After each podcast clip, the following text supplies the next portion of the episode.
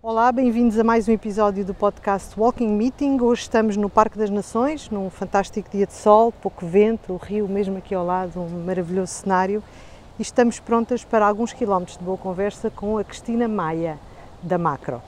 Vamos falar sobre marcas próprias e duas marketeers a falar sobre este assunto, eu diria que por si só já é um sinal da forma como o marketing das marcas próprias tem evoluído e como deixaram de ser apenas produtos. Enfim, muito para conversar. Vamos a isto, Cristina? Vamos. Bem-vindos ao Walking Meeting, o podcast do Departamento de Marketing. Sem tema nem lugar fixos e apenas uma única condição: alguns quilómetros de boa conversa com alguém que, como nós, tem paixão pelo marketing, pelas pessoas e pelos negócios que querem crescer. Calços ténis, venha caminhar connosco. Olha, deixa-me começar por apresentar de forma muito breve, naturalmente. A Cristina Maia é atualmente Head of Private Label, Webshop e Pricing na Macro, a filial portuguesa do Grupo Alemão Metro, líderes na distribuição grossista e uh, anteriormente assumiu a direção de, mar de marketing na Macro. A Cristina trabalhou em três países e sete empresas, primeiro na Alemanha, Mercedes e depois SAP. Seguiu-se a Media Markt, tanto em Portugal como em Espanha, depois a Timui, o Intermarché, o IKEA e finalmente a Macro, onde estás desde 2020. A tua ampla experiência no setor do retalho é uh, visível e um dos teus principais interesses sempre foi entender hábitos de consumo, é assim, não é? É assim mesmo. Olha, Cristina, vou começar por, um, por perguntar-te um, qual é que é o papel de uma marketeer numa, nas marcas próprias, a gerir uma marca própria, que é o que fazes agora como diretora de marcas próprias no, na Macro. O papel de uma marketeer nas marcas próprias acaba por ser o mesmo papel que temos na nossa marca. Gerir uma marca é uma marca, seja um produto, ou seja uma gama de produtos, ou seja um retalhista ou o que for. O papel é o mesmo. Há que definir estratégia, há que definir sortido, estratégia de preço, como o go-to-market, tudo que uma marca também tem, uma marca própria também tem. Neste caso tenho várias marcas próprias, umas que são para utilização mais interna do meu cliente, por assim dizer, e outras que são para o meu cliente colocar à mesa dos seus clientes. E tem, portanto, um plano de marketing, tem comunicação, tem desenvolvimento de produto, tem budget? Tem, tem tudo isso. Desenvolvimento de produto, budget, um, toda uma estratégia delineada e focada para a marca própria, tem uma estratégia de preço, tem que estar, obviamente, integrada na restante estratégia de preço da empresa, tem, tem, tem um plano de conteúdos dedicado à marca própria, calhar há uns anos não havia, entretanto já existe. Portanto, sim, há o mesmo cuidado que existe para com uma marca fornecedor, existe entretanto com uma marca própria. Posso dizer que nós na Macro, por exemplo, a nível de qualidade temos uma grande preocupação, nós vendemos para profissionais, portanto os nossos produtos têm que efetivamente servir os profissionais do setor Oreca, e temos todo um projeto com a ACPP, com chefes profissionais, onde avaliamos simplesmente a qualidade do artigo. Foi sempre assim, Cristina? Eu sei que a tua função é recente, mas como é que tens visto a evolução deste cuidado e desta atenção que referias com as marcas próprias? Um, disseste bem na introdução que trabalhei em três países e, e, e conheço bem, muito bem um deles que foi onde eu nasci. Os países latinos tiveram uma estratégia completamente diferente dos países nórdicos no que toca a marcas próprias. Nos países nórdicos eram sempre, ou foram vistas, ou foram comunicadas como a Smart Choice, nos países latinos era a Cheap Choice. E se calhar foi esse o erro. No início chamava-se muito marca branca. Era aquela entrada de preço, era quem não tem mais, mais budget vai para este é produto. Sempre por preço, é, é sempre por preço. E depois há, para além disso, uh, isto danificou um bocadinho as marcas próprias, danificou um bocadinho o posicionamento das marcas próprias. Um, depois vivemos num país onde o nosso consumidor relaciona muito o preço à qualidade de um artigo. Se algo for muito barato, nós achamos que não é bom. Quem de nós é que nunca teve aquela conversa do olha, está aqui, é a mesma coisa, mas custa menos. Ah não, mas custa tão menos, é porque é muito, é muito pior. Há estudos que confirmam isto, portanto, a cheap choice para Portugal foi a escolha errada. E achas que o que tem acontecido nos últimos tempos tem-nos feito estar mais num posicionamento smart choice? Sim, claramente. Basta olhar tanto para retalhistas B2C como para nós, grossistas B2B, cada vez mais estamos a ir pelo deluxe, pelo premium, pelo, pelo, pela, pela diferenciação. Na semana passada estive na PLMA, uma das maiores feiras de marcas próprias, e fiquei impressionada pela inovação que as marcas próprias estão a trazer para o mercado, mesmo retalhistas portugueses Hum, portanto, está, está a haver aqui um shift. A marca própria começa a ter o seu próprio caminho, está a começar a ter o seu próprio espaço dentro da respectiva categoria e, no fundo, ganha uma marca própria ou uma marca fornecedor, ganha a categoria e ganham todos. E do ponto de vista de rentabilidade, porque também sabemos que as marcas próprias, como dizias e bem em Portugal, sempre muito associadas a um preço mais baixo, significavam invariavelmente menos rentabilidade. E isso, numa ótica de categoria, era compensado com um mix entre as marcas próprias e as marcas do fabricante. Ainda é assim ou as margens também tendem a crescer, uma vez que é preciso maior nível de investimento para as marcas próprias? Por acaso estava a ver um estudo recente e quando olhamos para o cesto de bens, bens essenciais, nos últimos anos o cesto que mais subiu foi o cesto das marcas próprias. Aqui com uma diferença nos dois dígitos que ainda é significante. E mesmo assim, year to date, este ano estamos a nível de, de, de, de penetração de marcas próprias no cesto do consumidor com níveis que Portugal nunca teve. Portanto, está, o shift está a acontecer tanto a nível de margens, tanto a nível de investimento, mas também a nível do consumidor olhar para estes produtos. Há pouco tempo também saiu, estavas a falar em estudos, saiu um estudo que tem aqui um título absolutamente arrepiante que diz que 55% dos consumidores do mundo dizem que as marcas não são importantes. Verdade. O estudo da, da UI é muito, muito recente. Obviamente, eu imagino que o aumento dos preços generalizado, a retração, a inflação, tenha muito a ver com esta resposta, mas isto é também assustador, não é? Também, mas também não sei se é só o preço que entra aqui. Eu acho que cada vez mais o consumidor está atento àquilo que a marca traz para além do produto e preço.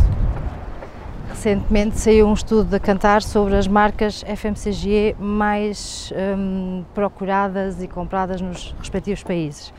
Em muitos países, obviamente, que era a Coca-Cola, em Portugal era a Mimosa. O que é, vai além do produto, vai além do sortido. É aquilo que a marca me transmite como consumidor. É diferente o comportamento de uma marca própria em B2C e em B2B, onde estás, entendo eu, maioritariamente a trabalhar agora, não é? Sim. Uh, é diferente, ou seja, quando eu não vejo a embalagem, é mais fácil escolher uma marca própria, ou pelo contrário, há maior responsabilidade, porque o produto tem que valer per si, sem embalagem, vou dizer assim? Tive a sorte de trabalhar em dois retalhistas alimentares, uma vez o B2C e agora o B2B, portanto tenho a comparação direta. Claramente que no B2C um, quando eu vendia online, por exemplo, o cesto de marca própria aumentava brutalmente. Porque o cliente não está na linha de caixas. Porque ninguém te vê. Ninguém me vê. Ninguém me vê a comprar detergentes de marca, seja a marca que for, que não é a marca de fornecedor. Na loja o comportamento era diferente. Aqui no B2B é diferente. A nossa marca própria é desenvolvida com chefes, tem em conta cada detalhe que o produto tem que ter para um negócio de restauração ou hotelaria, seja a embalagem adaptada ao frigorífico profissional, seja a lata que tem uma abertura XPTO para facilitar a operação numa cozinha profissional. E depois há outra coisa, que o meu cliente, quando testa uma receita com um certo produto, ele não vai mudar a receita só porque tem um outro artigo a outro preço porque aquele camarão resultou bem, não é? Portanto, é melhor não. Okay. Para mim, no fundo, acaba por ser um bom programa de fidelização. Quanto mais produto marca macro eu consiga pôr no cesto do meu cliente, mais o fidelizo para comigo.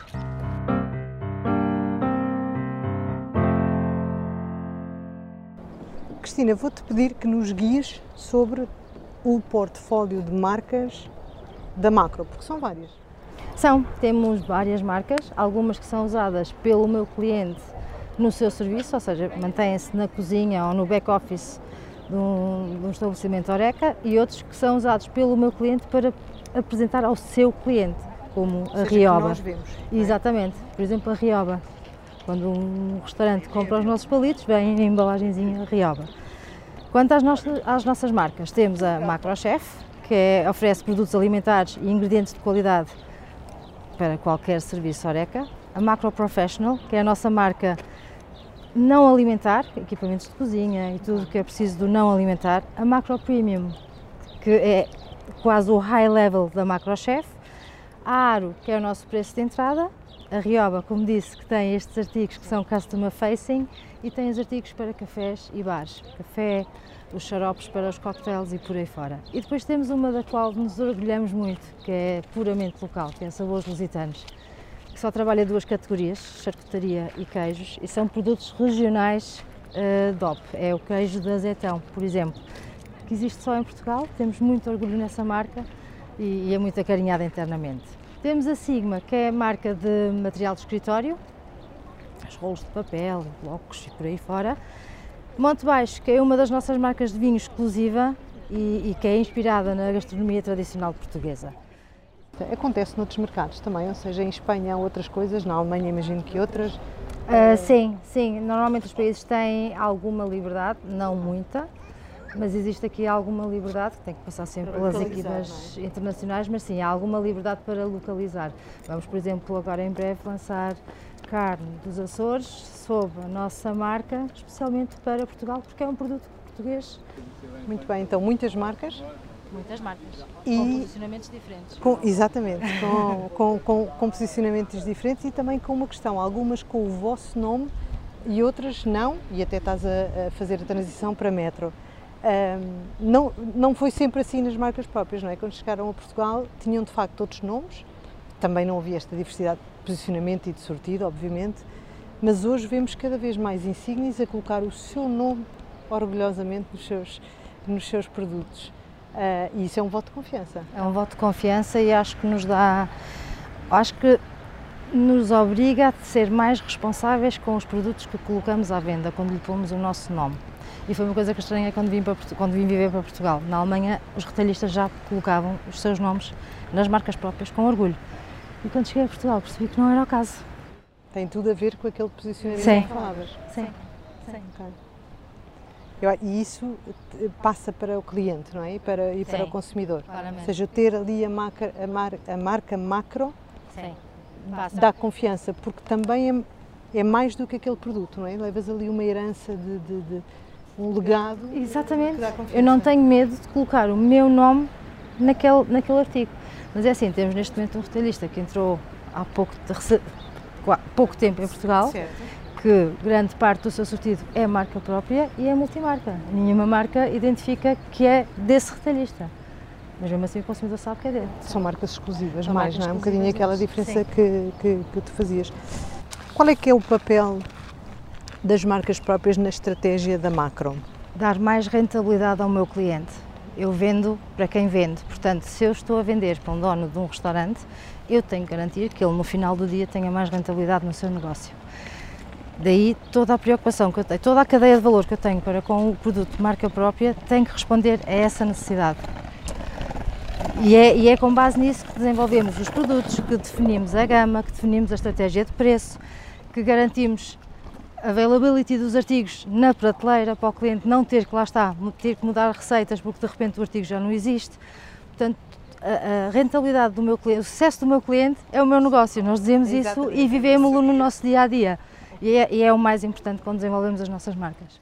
Olha, e, e, e, há, e há, de facto uma uh, imitação das marcas próprias em relação às marcas de, de, de, fabricante, ou seja, se determinada categoria tem um produto novo lançado por uma marca de fabricante, tradicionalmente a inovação ou desenvolvimento de produtos e serviços também, mas neste caso mais produtos, bebe dessa, dessa primeira experiência e dessa entrada na categoria de uma marca de, de fabricante ou não, ou é a voice of, of, customer e de repente é preciso desenvolver um produto que até nem existe em marca de, de fabricante. Como é que é feita a inovação? Acho que é um misto. Uh, claramente que as marcas de fabricante, pelas estruturas que têm e pelo conhecimento do mercado que também têm, conseguem ser muitas vezes mais rápidas a encontrar tendências e a desenvolver produtos para essas mesmas tendências. No entanto, como dizias e bem, de vez em quando há a customer voice que nos diz: olhem lá, falta isto, não temos isto, e aí vamos nós atrás. Foi o que eu vi na semana passada na PLMA. Cada vez mais retalhistas estão em busca de inovação, de produtos que ainda não existem em marca de fornecedor, exatamente para isso, para serem eles a liderar um bocadinho o caminho e a marca própria lá está, ter o seu próprio caminho e, e o seu próprio calendário.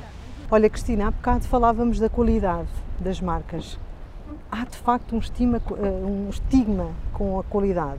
Há categorias onde, se calhar, são mais relevantes para mim e eu compro uma marca de fabricante e noutras posso prescindir. Isto está sempre um bocadinho na nossa cabeça. Sim. Tu sentes isso no teu Sim. dia a dia? Sim.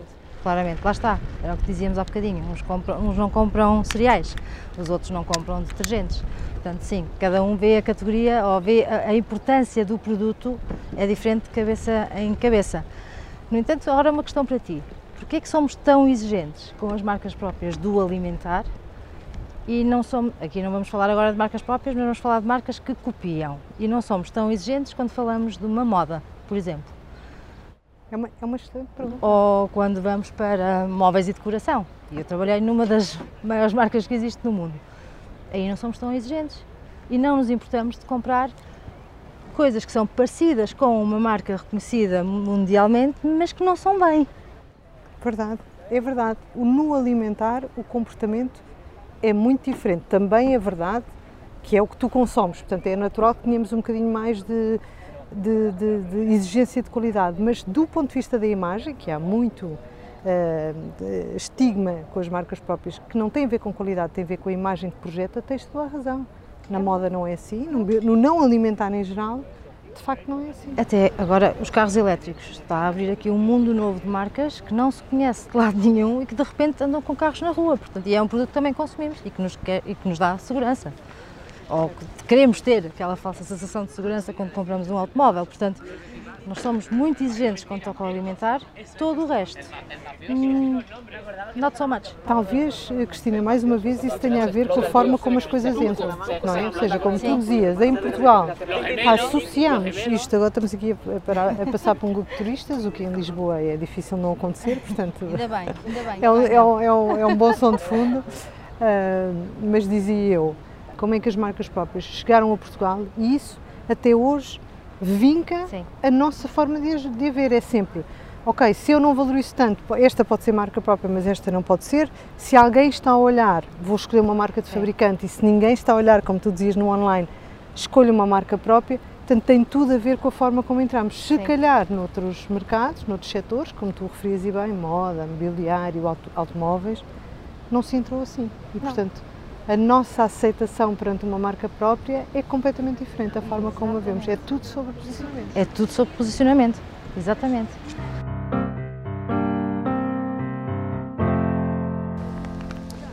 O, há bocado falávamos de preço, hum, Cristina, uh, e tu fazias, e bem, essa, essa análise de como é que as marcas próprias entraram em Portugal, mas é impossível dissociar marca própria de preço e normalmente traduz-se naquela típica frase que a gente vê em muitos estudos, boa relação qualidade-preço ou value for money. Como é que isto se entrega? Como é que o que é uma boa relação qualidade-preço? Consegues eh, traduzir? Isso é muito difícil. É, é? Estive, uh, estive há alguns anos num retalhista que era um dos nossos maiores objetivos, era exatamente traduzir isso. O, value for money e é muito complicado entrar na cabeça do consumidor com o value for money. Neste momento no B2B consigo no momento em que eu começo a mostrar ao meu cliente como evitar desperdício. Como evitar desperdício de produto, desperdício de tempo. E lá está, e por aí consigo dar-lhe novamente rentabilidade, que é a minha preocupação no seu dia a dia. No consumidor B2C, se calhar podemos ir também pelo desperdício, uh, pode ser também por aí, mas a qualidade do produto depois tem, tem que convencer o, o, o, o consumidor. No final é isso. E se olharmos para o hábito de consumo durante o ano, ele está ali fiel sempre à marca própria, chega ao Natal, que é quando queremos dar-nos a nós próprios coisas um bocadinho melhor, e vamos e compramos a marca fornecedor. Mas só porque sim, só porque é Natal, não é porque gostamos mais. Sim, portanto, muitas vezes não é racional, não é? É, é. Portanto, e também o, o, que seja para mim uma boa relação qualidade-preço é muito diferente para ti, não é? Claramente. Tu, se calhar é o desperdício, para mim já é o packaging Sim. ou é o domínio da receita, como tu dizias e bem. Nunca tinha pensado desse ponto de vista, mas é absolutamente verdade. Nota-se que eu não faço muitas receitas, não é? Olha, e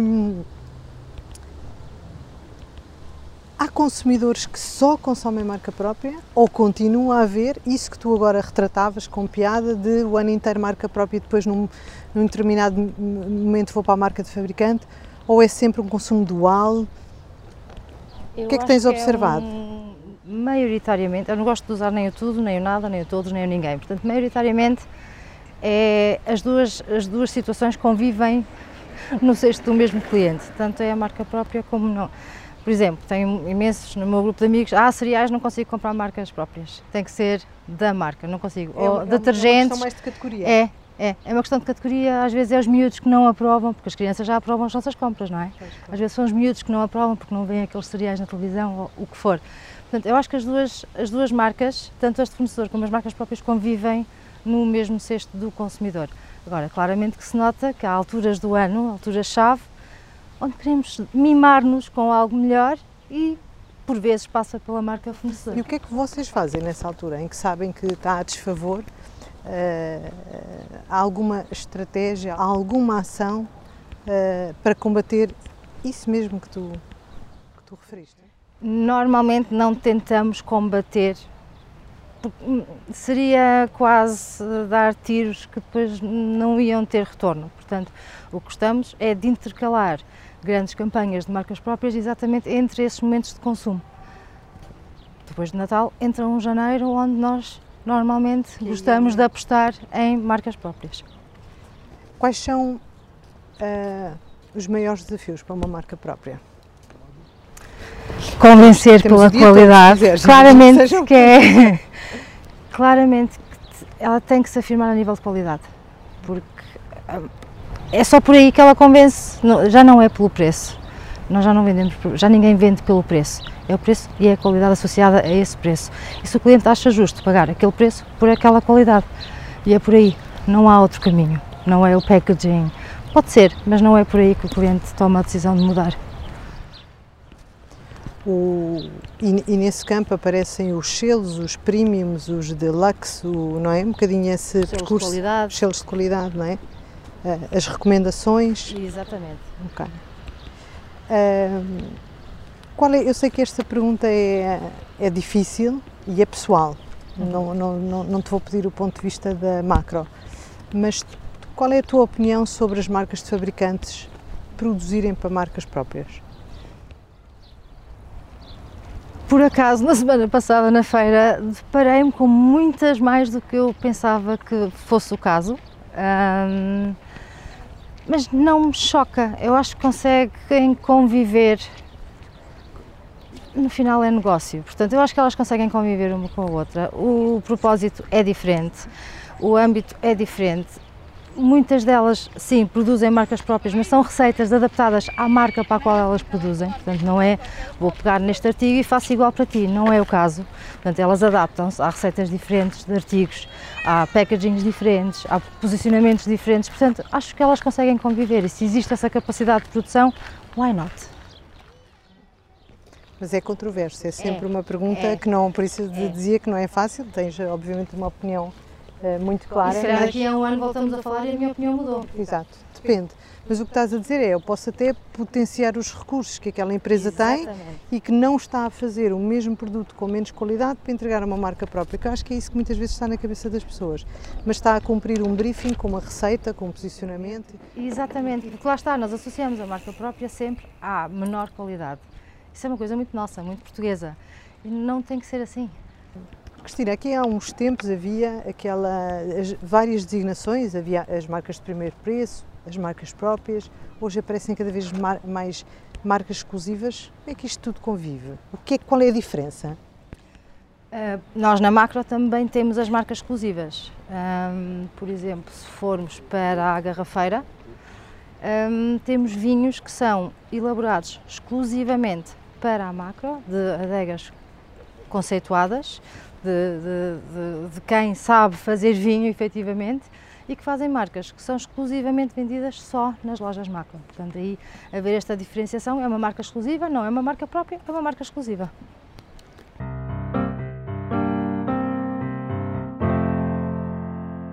Como é que as marcas próprias olham para, para a sustentabilidade? Isso está, isso está na hierarquia das preocupações de uma marca própria, disseste-nos há bocado, a primeira é a qualidade e a demonstração da qualidade. Onde é que está a sustentabilidade? Faz parte da equação?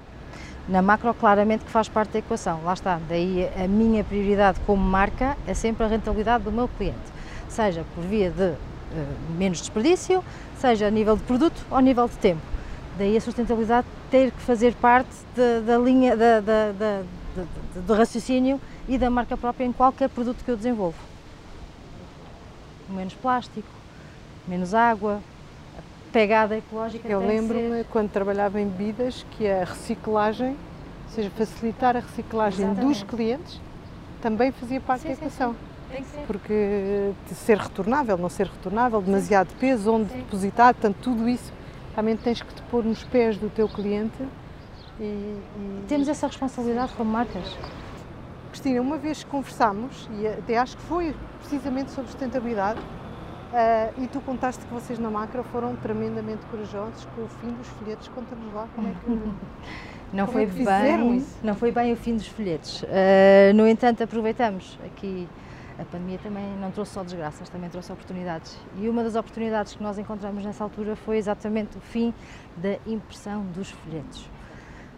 Desculpa, não fui clara. o cliente já não, nessa altura, ninguém de nós queria pegar em coisas que estivessem fora da nossa casa e chegávamos a casa e desinfetávamos-nos todos. Portanto, nós aproveitamos essa altura para parar de imprimir. Um, não só houve aqui uma otimização brutal de budget, mas também a nível de- da nossa pegada diminuiu drasticamente, os folhetos passaram a ser digitais, também me tornei como marca mais inteligente, porque sei exatamente para que produtos é que o cliente olha, quando abre um folheto, onde é que ele clica, não clica, o que é que desperta mais interesse, menos interesse, portanto fizemos aqui toda esta mudança do offline ou da impressão para o digital, porque o marketing faz muito lixo, o marketing imprime, imprime, é campanhas de autor, é folhetos, é, é monofolhas, é, aproveitamos este momento para fazer este shift e, e não danificou nem a marca, não nos deu menos resultado, antes pelo contrário, portanto foi uma, uma decisão acertada. Cristina, este, período- este arranque de ano foi especialmente difícil, evidentemente, as subidas de preços, a inflação. O panorama para 2024, otimista ou não, é de melhora. Sim. Qual é o panorama para as, para as- para as marcas próprias? Se a economia melhora, se a pressão sobre os preços diminui, como é que será o comportamento das marcas próprias num contexto económico diferente? Lá está, lá, tal como foi com o online durante a pandemia e depois veio-se a verificar que mais ou menos ele manteve-se, eu acredito que se estes dados de agora, de abril, se mantiverem até final deste ano, dificilmente o cliente volta a 100% atrás, porque entretanto já nos habituamos àquele artigo, já nos habituamos a pagar aquele preço no nosso Venceste cesto. a barreira do- da, Já. da desconfiança. Já, já os meus amigos viram que eu consumo aquele produto, portanto também já não tenho vergonha de o mostrar, já está tudo ok, portanto. Entretanto, Normaliza. já me fidelizei ao produto e normalizou no meu frigorífico e está ok. E, o- e- e- e o que é que as marcas de fabricantes podem e devem fazer, ou, ou que tu vês que possa ser o comportamento? Vai haver uma aproximação de preços? Vai haver mais inovação? Vai haver maior complementaridade? Uns têm, outras, uns têm umas coisas, outros têm outras. Como é que vamos conviver todos? Acho que o caminho é um bocadinho por aí, pela complementaridade, hum, pela inovação. As marcas fabricantes têm uma capacidade que uma marca própria não tem. E ainda bem que é assim.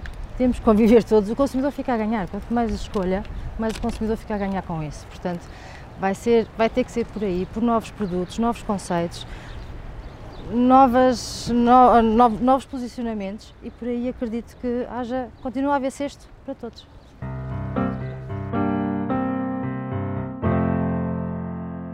Olha, Cristina, estamos, estamos a terminar. Eh, queria só fazer-te mais duas perguntas. A primeira é a que causa ou que organização, instituição, eh, gostarias que nós fizéssemos um donativo simbólico em teu nome, também como forma de agradecer o teu tempo para esta conversa? Ah, então, há um projeto que a Macro apoia já desde a sua criação e que, que nos é muito querido e, portanto, a doação gostava que fosse para a organização crescer e o projeto é uma mesa. Muito bem, assim, assim será em teu nome. Olha, e a nossa última e clássica pergunta, difícil, mas aqui vai ela, e esta sem rede. Com quem é que tu gostavas de fazer uma walking meeting, Cristina? É difícil escolher, é muito difícil escolher e queria sair daquele típico do Barack Obama, Steve Jobs e por aí fora. é? Exato, e das quais já existem 10 biografias de cada um por ângulos diferentes. Gostava de sair um bocadinho daí, portanto, se calhar faria uma por mês. E hum, olha, e acho que começava por ti. E escolhi aqui um tema que também te tirasse aqui um bocadinho da tua zona de conforto, que soubesse mais um bocadinho sobre ti, sobre as tuas opiniões, sobre a tua visão. Combinamos? Combinamos, claro que sim, eu sou absolutamente fã convicta deste formato e olha lá se não é o melhor sítio para acabar um dia de trabalho. Aqui ao ar livre a conversar e a conversar sobre uh, algo que eu acho que há pouca gente que fala sobre isto, que é, é marcas próprias. Não há, e estavas a dizer que foste a uma enorme conferência, e isso tem pouca visibilidade, acho eu, para o mundo dos marketeers. E é interessante que esteja, porque, como tu dizias, Sim. há que conviver e há que nos complementarmos, as, as marcas de fabricante e as marcas próprias, e portanto é preciso dar visibilidade. Obrigada por isso, uh, uh, Cristina. Desejo toda a sorte do mundo nesta função uh, de ganhar a confiança e o respeito pela qualidade de, das tuas múltiplas marcas. E obrigada, até à próxima Walking. Obrigada pelo convite e obrigada por trazeres o tema para cima da mesa, porque ele claramente tem que sair do armário e tem que se tornar cada vez mais tema. Portanto... Armário, exatamente, é isso mesmo. Muito bem, obrigada, Cristina. Obrigada. Terminamos assim o nosso 14 episódio do podcast Walking Meeting, hoje com a Cristina Maia, da Macro, a falar sobre marcas próprias. Agradecemos a quem esteve desse lado e esperamos sinceramente que nos tenham ouvido ténis calçados e caminhar connosco. Todos os meses temos um novo convidado, então até ao próximo episódio.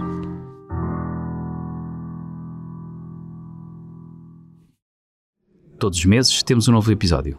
Siga-nos no LinkedIn do Departamento de Marketing Portugal, no Spotify ou no Apple Podcast.